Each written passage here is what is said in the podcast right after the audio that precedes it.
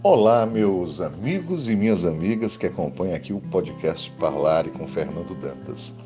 Hoje nós trazemos aqui mais uma, um pensamento, na verdade, do livro Momentos de Motivação e Sucesso do professor Luiz Marins Filho, né? Luiz Almeida Marins Filho, um dos principais palestrantes desse país.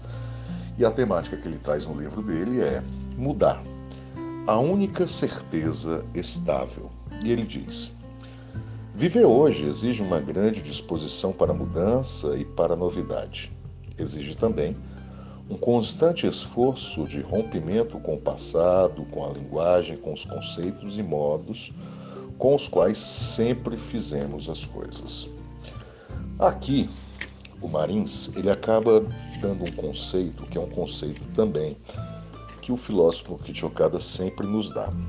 Que nós sejamos homens do presente. Não adianta nós estarmos em pleno século XXI, né, no ano de 2021, querendo realizar coisas com pensamentos do passado, com pensamentos do século passado.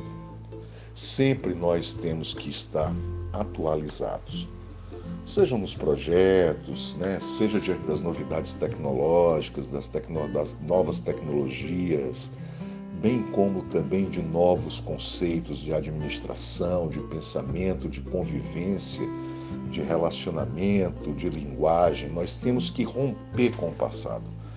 O passado ele pode até servir de baliza no sentido de que nós possamos aprender com os erros do passado para que eles não se tornem repetitivos nem no presente nem no futuro.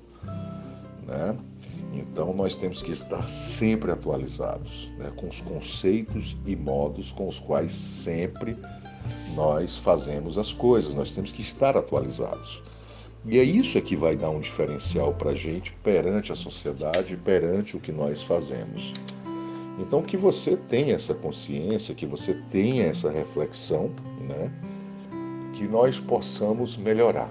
Né? E mais uma vez eu te convido para que você ajude a divulgar o podcast né, e que juntos, nós todos, possamos avançar, quebrando esses conceitos do passado, rumo a conceitos do futuro, do presente e do futuro, e que nós sigamos juntos rumo a novos horizontes, porque esse espaço é feito para você que nos acompanha, tá? Para você que tem um carinho muito grande, pessoas que sequer eu conheço. Algumas eu até conheço, e as amo, né? Mas outras eu não conheço.